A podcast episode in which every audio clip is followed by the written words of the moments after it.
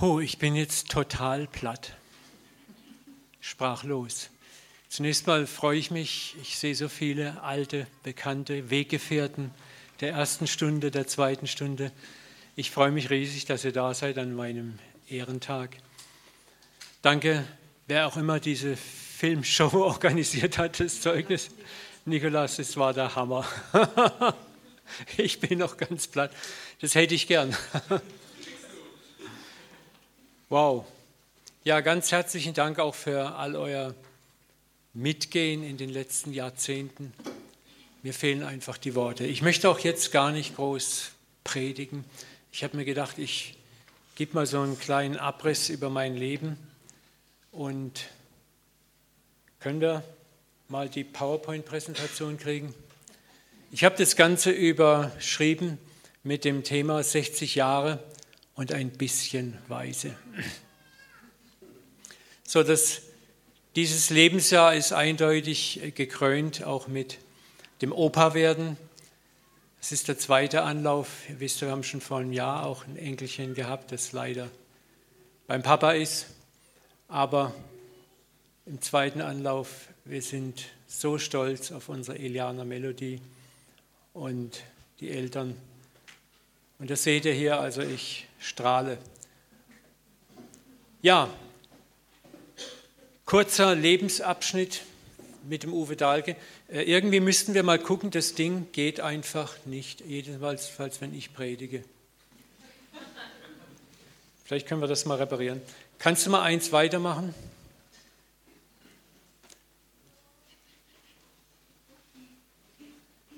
So, so schnell gehen 60 Jahre rum. Da seht ihr meine bescheidene Wenigkeit im zarten Alter von vier Monaten.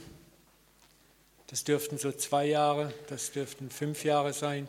Meine Einschulung, so die ersten wilden Teenagerjahre mit zwölf, das war so mit 17. Und ich bin nie ein Typ gewesen, der Frauen dumm anbaggert, also ich wollte es immer intelligent machen. Und der Herr weiß das. Und dann kommt ein angetrunkener Mann, nicht bösartig, so eher lustig rein, so torkelt auf Silvia und sagt, schöne Frau, schön, dass ich dich hier sehe. Und sie guckt ihn an, guckt mich an, hängt sich bei mir unter und sagt, ich bin mit meinem Freund da.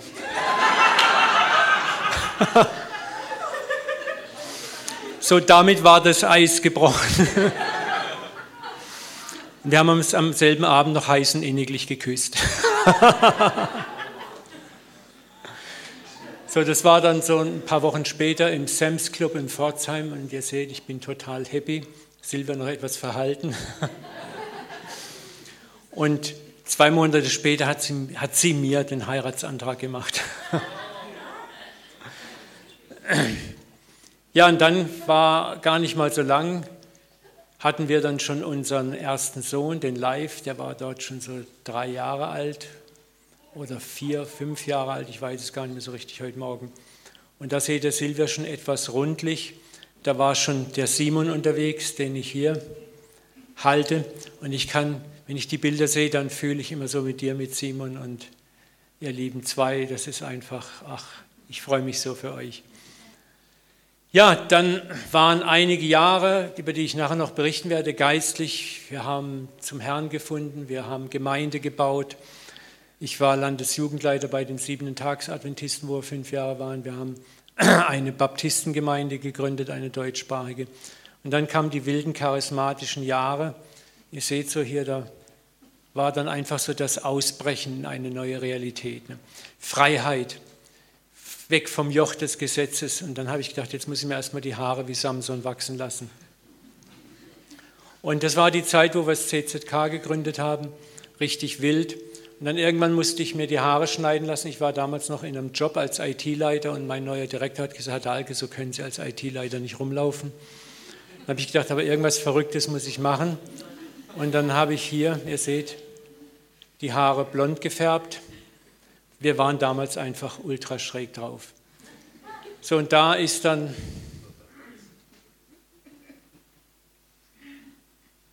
Also irgendwas ist hier gegen mich. Jetzt geht, doch, geht doch nicht der Zeiger. Da seht ihr unseren Silberhochzeit. Wir waren da im BZ mit dabei, Silberhochzeit. War niemand von euch dabei. Ne? Wir haben im Bürgerzentrum Silberhochzeit gefeiert. Auch in einem Gottesdienst war sehr bewegend. 25 Jahre Ehe. Machst du mal eins weiter? So, und da haben wir dann unsere ganze Family. Und dann kam der Familienzuwachs. Unsere liebe Mirjam hat uns den Simon geschnappt. und wir haben uns riesig gefreut. Und dann kam natürlich der lang ersehnte Nachwuchs mit unserer Eliana Melodie. Und ihr seht hier den stolzen Opa. Und so schnell gehen 60 Jahre rum. Hier unten seht ihr es nur nochmal. Ja, das ist eine Zeit, die ich hätte selber nie gedacht. Mit 60 Jahren steht man, kannst du eins weitermachen? Ja, mit 60 Jahren steht man statistisch ja am Beginn des letzten Lebensdrittels. Und es ist sicher ein guter Zeitpunkt, mal zurückzublicken und nach vorne zu blicken. Aber ich habe jetzt schon gehört, das letzte Lebensdrittel, ich habe jetzt schon mehrfach von euch Wünsche gekriegt, nochmal 60 Jahre und man hat mir dann gesagt, versichert, es sei biblisch, 120 Jahre. Also muss ich die Berechnung nochmal neu anstellen. Ja, vielleicht ein paar, einfach ein paar Worte zu diesem ganzen 60 Jahren. Ich bin vor einiger Zeit beim Lesen auf eine Biografie gestoßen von Tullivan Cividian. Das ist ein Pastor und Buchautor und er ist der Großneffe oder Großenkel von Billy Graham. Ist auch Pastor und Buchautor, hat ein tolles Buch über Liebe geschrieben. Und er hat etwas, als er so 50 war, zusammengefasst. Und da habe ich gedacht, wow, das ist super beschrieben, das hat mich so beschrieben. Ich möchte euch das einfach mal vorlesen, so als ein Zitat in dem ich mich voll wiederfinden kann. Das Leben, das Leiden und das Versagen im Leben haben ihren eigenen Weg, uns vom Idealisten zum Realisten zu machen. Nämlich in der Erkenntnis, dass du aus dir selber nicht stark, sondern schwach bist. Als ich 25 war, glaubte ich zutiefst, ich kann die ganze Welt um mich herum verändern. Und ich dachte, wow, ja, das war auch so. Mit 25 bin ich auch angetreten, frisch Christ geworden und habe gedacht, jetzt werden wir das Haus Gottes rocken. Gott, nimm auf deinem Thron Platz. Uwe weiß genau, was du willst. Jetzt nehme ich mal einen mächtigen Anlauf. Und mit 60 kommst du dann langsam zu der Erkenntnis, dass du weder mich, noch meine Frau, noch meine Kinder, noch meine Kirche, noch sonst irgendetwas aus der Welt um dich herum aus dir heraus ändern kannst. Weiter im Zitat, ich konnte tun, was ich wollte, ich war nicht immer in der Lage, die Ergebnisse hervorzubringen, die ich mir vorgenommen hatte, weder in meinem Leben noch im Leben anderer. Und auch dazu kann ich absolut Ja sagen. Neben Erfolgen und Siegen gab es unerfüllte Träume, Beziehungskrisen, den Verlust von Freundschaften, den schmerzhaften Verlust vom, äh, durch den Tod geliebter Menschen und Charakterschwächen, unter denen ich immer noch leide. Da kann ich mich voll einreihen. Habe das alles auch erlebt. Und auch noch Charakterschwächen, unter denen ich immer noch leide, wo ich mit 25 meinen exakten Fahrplan hatte. Wie weit werde ich in sechs Jahren in der Heiligung vorangeschritten sein? Weiter im Zitat, das Leben hat seinen eigenen Weg, uns zu zeigen, dass wir nicht auf einem ungebremsten Erfolgsfahrstuhl nach oben unterwegs sind, indem wir einfach nur die richtigen Glaubenscodes eintippen, wie wir es in der Jugend oft glaubten. Und das ist auch etwas Interessantes.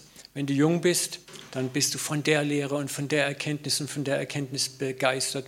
Und in jedem dieser Dinge siehst du den absoluten Erfolgsschlüssel. Und du regst dich furchtbar auf über die, die diese Erkenntnis nicht haben.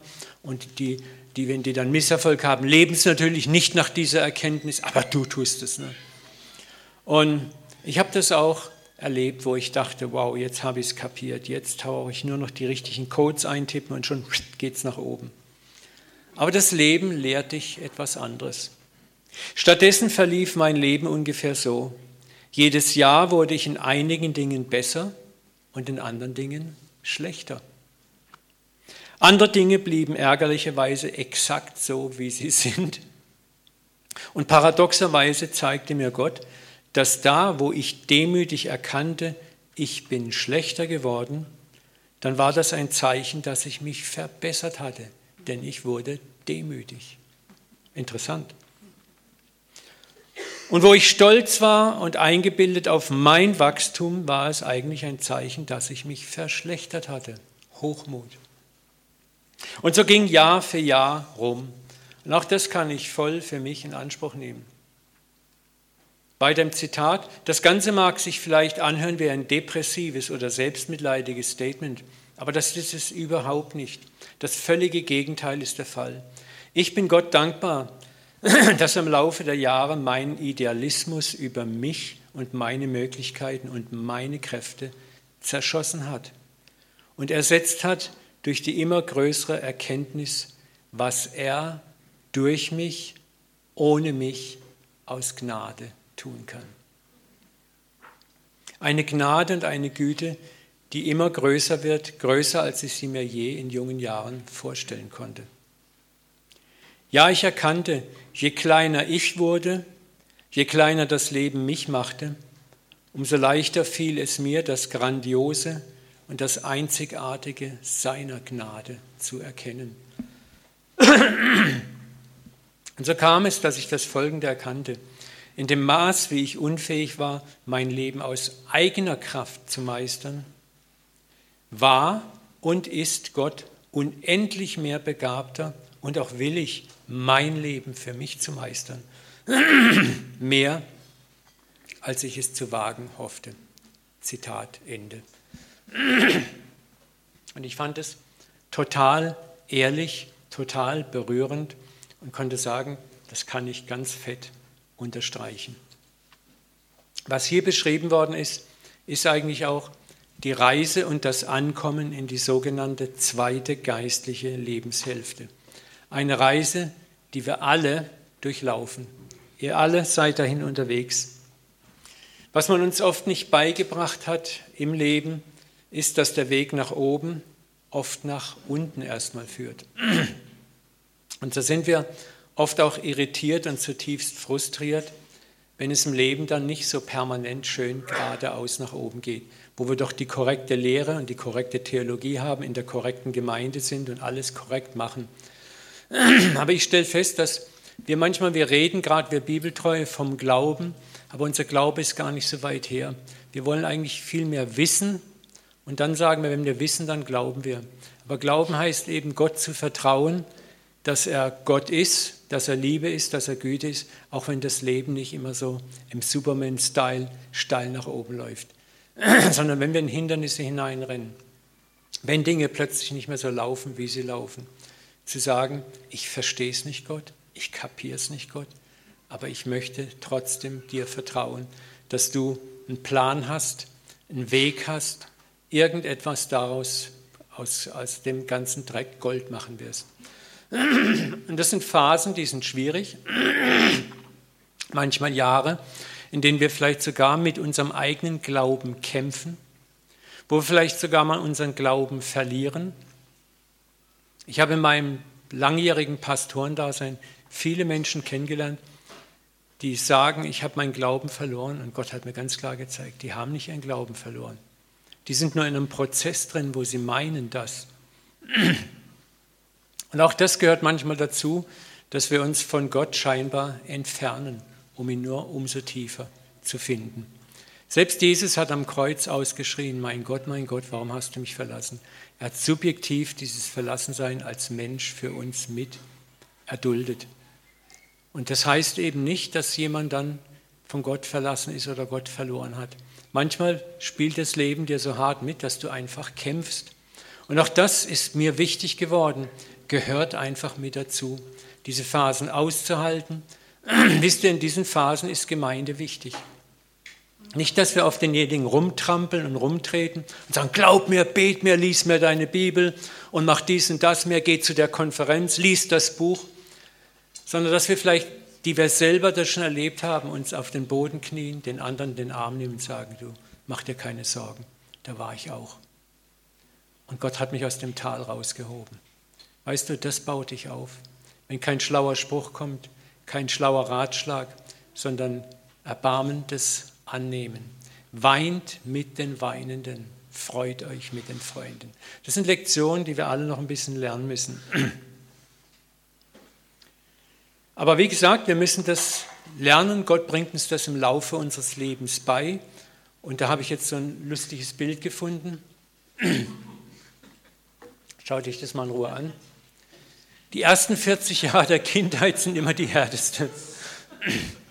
Das ist so interessant. Ähm, ich, so mal, ich weiß nicht, wie es euch ging, als ihr 40 wurde. Ich rede jetzt mal zu den Älteren. Also ab 40 fängt man an, da kriegt man dann so den ersten Bauchansatz und die ersten grauen Haare kommen und so die ersten Schwächeanzeichen am Körper zeigen sich. Und dann beginnt man zu kompensieren. Das heißt, man möchte erst recht jugendlich sein. Man gibt doppelt Gas, man macht dies und das. Die PS-Zahlen des Autos werden mehr. Und es gibt dann so verschiedene Sachen, die wir auch geschlechterspezifisch dann unternehmen, um gegen dieses Phänomen der Kindheit, das wir verlieren, anzukämpfen. Deswegen sind die Ersten immer die härtesten. Ne? Da kämpfen wir noch ganz mächtig, auch geistlich oft, um Gott zu zeigen, was wir für ihn drauf haben. Dann noch das andere Bild, das habt ihr schon mal in der Predigt gesehen. Ne? Männer erreichen ihre geistige Reife mit neun Jahren, anschließend wachsen sie nur noch. Ich fand das einfach goldig. Ja, aber es ist, geht nicht darum, dass wir uns ab 40 vielleicht gehen lassen. Aber ich glaube, dass so ab der Lebensmitte Gott langsam anfängt anzuklopfen und uns zeigt, wer wir wirklich sind und wer er wirklich ist. Dass er manches gerade rücken muss in unserem Leben, was wir schief gerückt haben. Nicht bösartig, sondern eher wohlmeinend. Und das ist für uns oft so unbegreiflich, diese Momente. Wir begreifen nicht, was für seelische Abgründe in uns lauern, die Gott sehr wohl sieht. Ich denke nochmal an die Petrus-Geschichte, dem nicht bewusst war, welcher Abgrund in ihm war. Und Jesus sagt zu ihm, hey, heute Nacht wirst du mich dreimal verraten. Er wollte es nicht wahrhaben. Ich habe das selber auch erlebt, wo ich in meinem Leben mehrfach wo Gott mir meine Abgründe gezeigt hat, die ich nicht wahrhaben wollte, die ich auch nicht gesehen habe. Und Gott musste sie mir zeigen, wo Kleinglaube war, wo Angst war, wo Furcht war, wo ich dachte, ich bin furchtlos, I'm fearless, ich bin der gläubige Superpastor. Ne? Und das ist eine Frage der Intensität der Dinge, die dann kommen im Leben, wo Gott dir zeigt, wo der Bretterboden, auf dem du so selbstsicher stehst, zusammenbricht. Und Gott macht das nicht, um dich niederzumachen oder um dich zu beschämen oder um dich lächerlich zu machen, sondern wie Petrus ist die Absicht pure, schiere, reine Liebe. Und zwar dich an den Punkt zu bringen, wo du lernst, dich nicht auf dich zu verlassen, sondern auf ihn zu verlassen. Wisst ihr, ich glaube, dass, deswegen habe ich das sehr ernst genommen, diese Segenswünsche vorhin, dass unsere höchste Berufung, die wir erfüllen, in den alten, in den älteren Jahren, in den fortgeschrittenen Jahren kommt wenn wir echt Väter und Mütter im Glauben werden. Das ist, glaube ich, das tiefste Ziel Gottes, wo uns alle hinführen möchte, dass wir echte Väter und Mütter im Glauben werden. Und dazu müssen wir auch durch die Schwächen durchmarschiert sein und sie erlebt haben, authentisch und darin barmherzig geworden sein. Und das ist oft für uns so unbegreiflich, weil uns niemand beibringt, wie diese seelischen Abgründe funktionieren, bis Gott selber durch Zerbruch, Scheitern und Krisen diese Abgründe zeigt. Und es sind oft die Zeiten, wo Gott dir zeigt, dass deine Lebensmuster nicht funktionieren und dass du dich nach seinen ausstrecken musst. Petrus hat diese trostvolle Zusage von Jesus bekommen, ich habe für dich gebetet, dass dein Glaube nicht aufhöre. Das ist etwas, an das ich mich, ich zutiefst mein Leben lang, seitdem ich das kapiert habe, so geklammert habe. Ich, je älter ich werde, umso mehr begreife ich, ich kann meinen Glauben nicht erhalten. Ich habe es früher gedacht, es ist meine Verantwortung.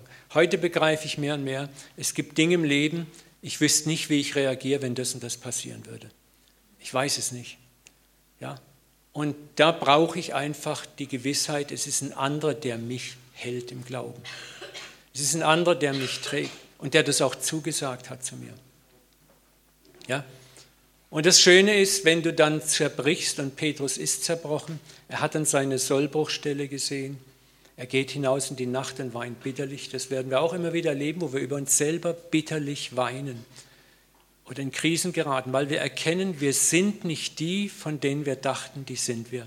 Das ist das, wenn das Idealbild deiner Jugend zusammenbricht. Und ich möchte euch jungen Leuten Mut machen, lebt das Idealbild. Lasst euch jetzt nicht beeindrucken, sagen, oh, ich, ich muss jetzt gleich mich zerbrechen lassen.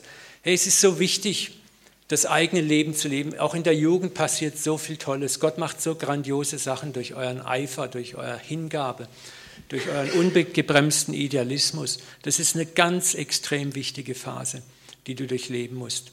Und Gott hat seinen eigenen Fahrplan für jedes Leben, wo er dann kommt und dich an deine Sollbruchstellen führt. Du musst auch nicht ängstlich durchs Leben marschieren, wann kommt meine Sollbruchstelle, sondern es ist eher gut, wenn du mal irgendwann weißt, wenn es mal soweit ist, dann hast du vielleicht mal davon gehört und die Sollbruchstelle erschüttert dich nicht so, wie wenn du nie was davon gehört hast.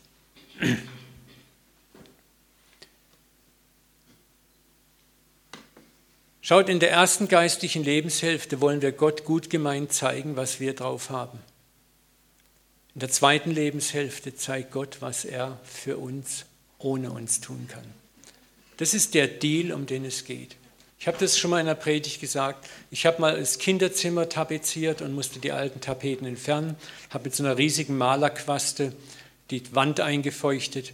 Und meine beiden Jungs, damals waren sie noch drei und fünf, standen interessiert dazu. Auf einmal sind sie im Bad verschwunden, kommen zurück mit ihren Zahnbürsten, einen Zahnbecher voll Wasser und haben gesagt, Papa, wir helfen dir. Ne? Mit ihren Zahnbürsten die Wand versucht zu befeuchten. Und wenn du jetzt streng logisch denkst, dann denkst du, meine Güte, ihr haltet mich mehr auf, als dass ihr mir eine Hilfe seid. Ne? Aber du freust dich, Du bist zutiefst gerührt, obwohl du weißt, die behindern dich mehr, als dass sie dir helfen. Und klar wirst du sie nicht einen ganzen Tag lang mit ihren Zahnbürsten dir am Weg rumstehen lassen. Und es kommt auch der Moment, wo du ihnen sagen musst, hey, ist ja gut gemeint, aber äh, es gibt größere Bürsten. Und das ist exakt das, was Gott manchmal in unserem Leben machen muss. Weißt du, er freut sich, wenn wir ihm beweisen möchten, was wir drauf haben. Total, weil er sieht, dass es ein gutes Herz ist in dir. Aber es kommt der Moment, wo er dir zeigen muss, dass es so nicht geht, dass er der Autor deines Lebens ist. Und das Muster kannst du in so vielen biblischen Charakteren sehen. Und Ziel dieser Reise ist diese immer tiefere Transformation in das Wesen des Vaters. Und das Wesen des Vaters ist Liebe, Güte, Barmherzigkeit. Wisst ihr, wenn der Vater an uns nicht handeln würde, auch an mir nicht handeln würde, also ich, wenn ich nicht zerbrochen worden wäre im Laufe meines Lebens, dann wäre ich heute ein selbstgerechtes, selbstexistierendes.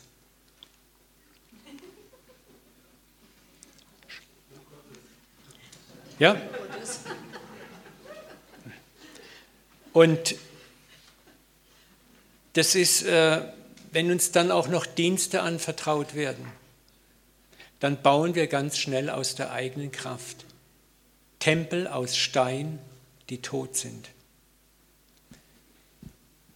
Tempel aus Stein, die tot sind. Der jüdische Tempeldienst ist das Bild dafür, was Gott nie wollte. Er wollte nie einen Tempel. Die Juden wollten das. Gott wusste, was, was mit dem Tempel passiert. Das wird sich verselbstständigen und das wird eine tote Religion. Und wir können heute auch, mir ist das bewusst, Hauskreis, Gemeinde, Kleingruppe, Werk bauen. Du kannst Top-Orga begabt sein, der Top-Leiter sein. Aber wenn du in deiner eigenen Kraft baust, dann baust du für Menschen ein beeindruckendes Gebilde. Vielleicht mit Tausenden von Zuhörern und Zuschauern. Aber Gott sagt, das ist nicht das, was ich will.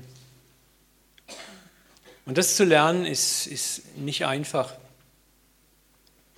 Viele biblische Charaktere bestätigen dieses Muster. Und für mich ist der König David, möchte ich noch ganz kurz nochmal zeigen, der charakteristischste überhaupt. Ne? Er fing an mit Goliath, war der junge Mann, der junge Teenager eigentlich, der sich im Grunde genommen lächerlich macht über die Soldaten, die sich in die Hose gemacht haben beim Anblick dieses Riesen. Und ich erinnere mich noch sehr gut, wie ich als junger Christ über die älteren Christen gelästert habe. die nicht mehr so feurig waren wie ich, die nicht so draufgängerisch waren wie ich. Ja, und das ist normal. Und David wird zum Mythos, zum Helden. Er schlägt Goliath, er schlägt immer mehr Leute, er wird zum General. Und dann kommt irgendwann diese Zeit, wo dieses, dieser David-Song gesungen wird in den Charts. Ne? David hat 10.000 erschlagen, Saul leider nur 1.000. Und das war dann so der Wendepunkt in seiner geistlichen Karriere. Von da an ging es beständig in eine andere Richtung. Und das war nicht, dass Gott sauer war oder böse war, sondern Gott wollte aus David den Mann nach seinem Herzen machen. Und er wusste ganz genau, wenn ich David jetzt auf dieser Erfolgsleiter weiter nach oben steigen lasse, dann wird er ein arrogantes, aufgeblasenes, an sich selbst glaubendes.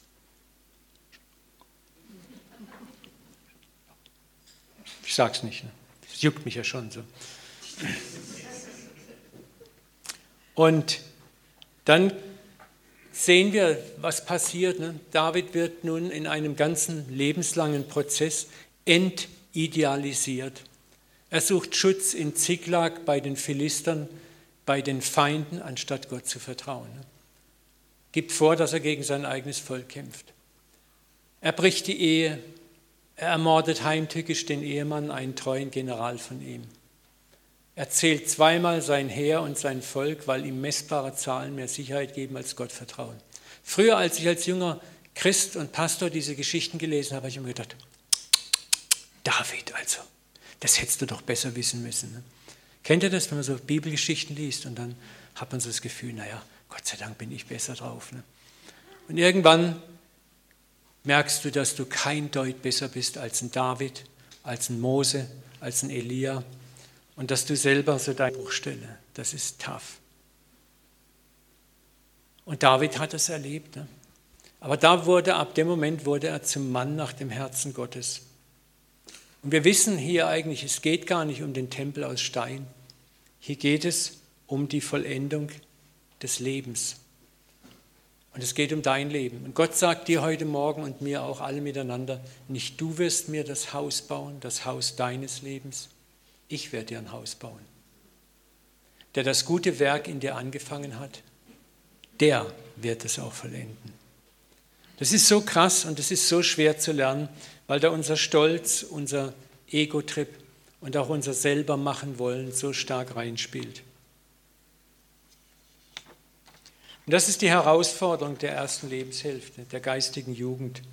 Wir sprühen vor körperlicher Kraft, vor Ideen, Einsatzfreude, sind zutiefst von unseren guten Absichten überzeugt, aber wir ahnen nicht, was das eigentlich bedeutet und fordert von uns.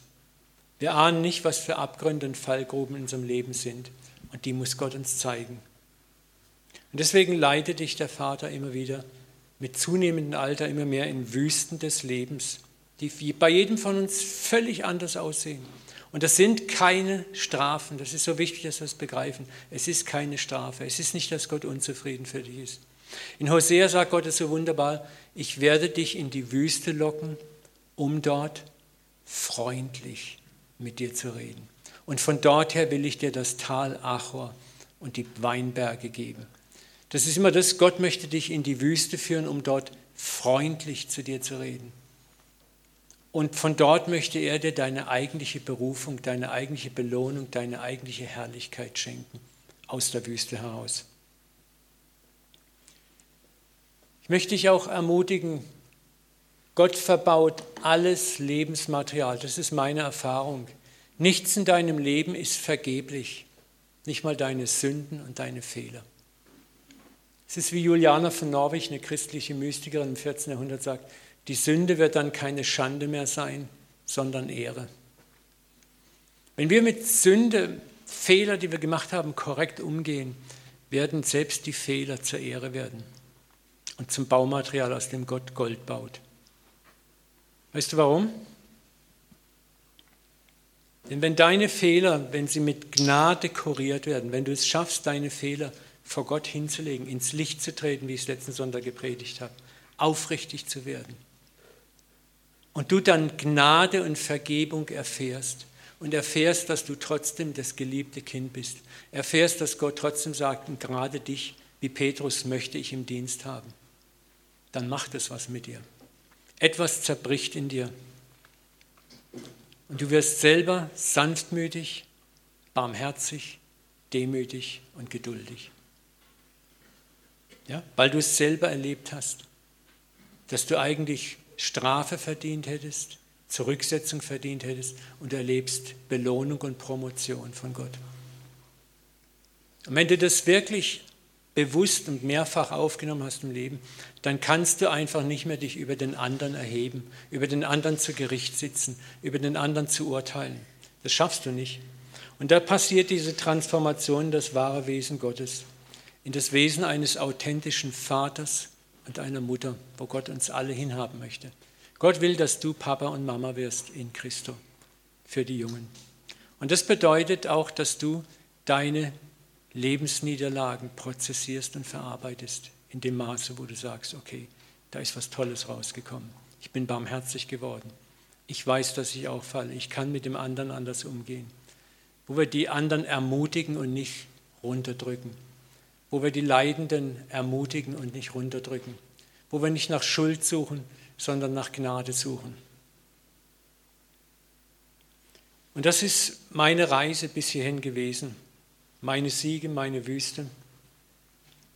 Und ihr wisst alle, letztes Jahr im September habe ich dann meine Parkinson-Diagnose bekommen. Und jetzt werden wieder einige sagen, Uwe, sag nicht meine. Das ist, wollte ich mal einfach so sagen, bitte verschont mich mit solchen Sachen. Es ist nicht meine. Wenn ich meine sage, dann meine ich nicht, es gehört mir und ich bin verliebt und verbunden. Ich äh, mag nicht diese ja, diese manchmal fast fanatische Art. Für mich, ich bin ein Realist und sage mir, okay, ich bin, das ist in mein Leben reingekommen und das ist da und ich kann es nicht wegleugnen. Aber es ist ein Gott da und ich mache mir auch gar keine Gedanken, hat mir Gott das geschickt oder hat es mir nicht geschickt? Hat der Teufel das geschickt? Oder darüber mache ich mir gar keine Gedanken. Es ist zunächst mal da. Und ich weiß, dass mein Gott alle Möglichkeiten hat, mit mir dagegen anzukämpfen und dass mein Gott alle Möglichkeiten hat, mit mir da durchzugehen, dass ich etwas daraus lerne. Also die Frage ist nicht warum, sondern die Frage, die ich mir immer wieder stelle, ist wofür? Was kann ich lernen daraus? Ich habe schon einiges gelernt und muss noch einiges lernen, das merke ich jetzt. So, und mein aktueller Stand ist einfach der, dass ich jetzt in der Wiedereingliederungsphase bin. Das heißt, ich arbeite fünf Stunden täglich, bin immer noch krankgeschrieben. Aber es macht mir Spaß, diese Zeit für die Gemeinde zu verbringen. Und jetzt ist im 11. November, nee, bis, von 11. Oktober bis 7. November gehe ich in Reha-Kur. Und da wird sich dann zeigen, wie geht es weiter, ob vielleicht Teilrente dran ist oder nicht. Aber das sind für mich alles absolut Nebensächlichkeiten ich werde weitermachen. Ob, ob oder wie was da passiert, rennt oder nicht, es ist mir sowas von Wurstschnurz egal. Ich weiß, dass ich eine Berufung habe. Ich weiß, dass ich, solange ich stehen und reden und schnaufen kann, mir Gott diese Berufung nicht wegnimmt. Und ich werde, mein Traum ist hier wirklich ein geistiger Papa zu werden. Die Gemeinde geistig wachsen zu sehen die nächste Generation nach vorne zu bringen, der nächsten Generation in Liebe, Güte, Erbarmen und Freundlichkeit beizustehen, sie zu ermutigen, hey, macht Fehler, das möchte ich einfach zurufen. Gebt Gas, schaut nicht bei jedem Schritt drauf, ist es jetzt richtig, sondern gebt einfach Gas. Gott wird euch in Liebe trainieren. Und wir sollten einfach als die Eltern die Jungen auch ermutigen. Und da, wo Sie selber vielleicht mal kommen und Fragen stellen, dann beantworten wir Ihnen diese Fragen, die Sie uns stellen, aber geben keine Antworten auf Fragen, die Sie nie gestellt haben. Es ist so wichtig manchmal auch, dass wir, auch wir Eltern, wir müssen Erfahrungen sammeln. Und manchmal weiß, ich habe das auch gelernt, auch in Gesprächen, auch in Seelsorgegesprächen. Manchmal kommt jemand rein, meine Seelsorge, und ich weiß sofort, was mit ihm los ist. Ich sehe das schon an der Nasenspitze an. Aber Gott sagt mir ganz klar, es hat jetzt gar keinen Sinn, wenn du ihm jetzt genau sagst, schau mal, das und das und das ist falsch und das und das ist die Strategie und das und das ist der Weg. Weißt du, du musst auch die Fasskraft des anderen berücksichtigen. Manchmal sind wir gar nicht bereit, unseren Fehler einzusehen. Und das ist nicht bösartig, sondern hat auch etwas mit Reife zu tun. Hast du es schon mal erlebt, dass du was falsch machst und jemand sagt dir genau, es ist falsch und du spürst es auch, ja? Aber du bist überhaupt nicht bereit und in der Lage, das anzunehmen, sondern du fühlst dich angegriffen, attackiert und gehst sofort in die Abwehrposition. Kennt ihr es? Nicken viele. Und das ist etwas, wo wir einander auch nicht helfen, wo Reife nötig ist und wo wir sagen müssen, okay, red erstmal ganz entspannt mit den Leuten. Und das ist alles, was Gott uns so beibringen möchte. Und ich habe die Sehnsucht einfach, hier als Papa zur Verfügung zu stehen. Ich wünsche mir auch einfach, dass wir weiter voranwachsen in der Leiterschaft. Wir sind dabei, gerade die Leiterschaft zu erweitern, junge Leute reinzubringen, andere Leute noch reinzubringen. Ich bin jetzt 60 geworden, das heißt, ich werde nicht ewig, äh, möchte nicht ewig der Frontmann sein, ja, sondern da sind andere ganz tolle, hochbegnadete Leute. Mein Traum ist, Papa zu sein. Immer noch zu predigen, immer noch hier Seminare zu machen, zu lehren, aber auch mehr und mehr im organisatorischen, so weiter im Hintergrund stehen, anderen Raum geben. Das ist mein Traum, das ist mein Wunsch und trotzdem da zu sein. Und aus dem Leben, das fließt, zu geben und zu schenken. Ich möchte euch einfach auch danken für alle eure Gebete. Ich spüre das so immens, dieses Getragensein im Gebet. Ich möchte danken für so viele SMS, E-Mails, WhatsApps, wo Ermutigung rüberfließt, wo Liebe rüberfließt, wo, wo ich mich so getragen fühle, wo prophetisches fließt. Ich möchte danken für eure finanzielle Treue, auch die Gemeinde weiterhin zu unterstützen. Wir haben nicht einfache Zeiten durchlaufen. Es sind auch Menschen einfach gegangen, was einem auch wehtut manchmal, weil man das Gefühl hat, okay, wenn du nicht mehr so tickst, dann sucht man sich halt einen besseren Stall. Ne? Und, aber auch da hat mir Gott gezeigt, richte niemand, ärgere dich an niemand, sei ganz entspannt und ganz gelassen. Und das ist auch etwas, was man langsam, langsam lernt. Und ich möchte euch einfach nochmal Mut machen im Umgang mit mir. Ihr könnt mir alles sagen, aber was, was mir gut tut, ist, wenn er nicht herkommt, sagt Uwe, im Namen Jesu binde ich jetzt diese Krankheit und du wirst und, und dieses aggressive Rumpeitschen und du musst jetzt gesund werden. Äh, ich sage euch etwas, einem Kranken tut sowas nicht gut. Das legt die Last auf dich. Dann denkst du immer irgendwie, Mensch, muss ich jetzt und muss ich noch mehr Gas geben. Betet für die Kranken, dass sie gesund werden, betet liebevoll und traut dem Kranken auch zu, dass er selber einen Draht zu Gott hat. Ich persönlich habe einen Draht zum Papa. Und ich bin Realist, sage ich mal. Ich sehe auf der einen Seite, ich spüre auch die Erkrankung. Ich bin habe eine Bewegungsverlangsamung, das merkt ihr manchmal, wenn ihr genau hinguckt, wie ich vielleicht laufe und so. Früher habe ich auch eisern versucht, das zu verstellen, aber ich, heute sage ich mir, ich gucke, dass ich meine Therapien mache, dass ich alles gut mache. Und dann möchte ich aber einfach auch der sein, der ich bin. Und ich weiß, dass Gott mich in jedem Moment, in jeder Sekunde heilen kann. Ich gehe jeden Montag, wenn wir Heilungsräume haben, zu unseren Heilungsteams und lasse für mich beten und die machen das ganz toll. Und die sind genauso begabt wie in Bill Johnson in Reading. Es war lustig, ich habe letztes Jahr eine Einladung nach Reading bekommen von einer lieben Familie. Die sagen, wir zahlen dir alles, den Flug, alles. Und Gott hat gesagt, Uwe, du musst nicht um die halbe Welt pilgern, um gesund zu werden. Ich kann dich überall heilen. Und das war für mich so greifbar, fassbar und nah, wo ich wusste, ja, Gott hat einen Plan und er kann durch den, den kleinsten Pups hier in der Gemeinde kann er mich heilen. Das braucht kein mega, mega Faith, sondern wenn die Zeit reif ist und ich weiß, dass diese Zeit kommen wird. Und ansonsten sage ich, Gott möchte ich dir einfach mit der Kraft, die ich habe, dienen. So mein Wunsch ist, betet einfach weiter für mich, segnet mich weiter, aber setzt mich nicht unter Druck. weil ich, ich kann keinen Druck brauchen, weil ich weiß, was ich will. Ich weiß auch, wer ich bin. Und ich werde in aller Ruhe weitergehen mit meinem Papa. Und er hat einen wunderbaren Plan, das weiß ich einfach. Huh, mehr wage ich jetzt gar nicht sagen. Ich möchte euch jetzt alle ganz herzlich einladen nach oben. Es gibt Shampoos, es gibt Sekt, es gibt Spritz, Aperol.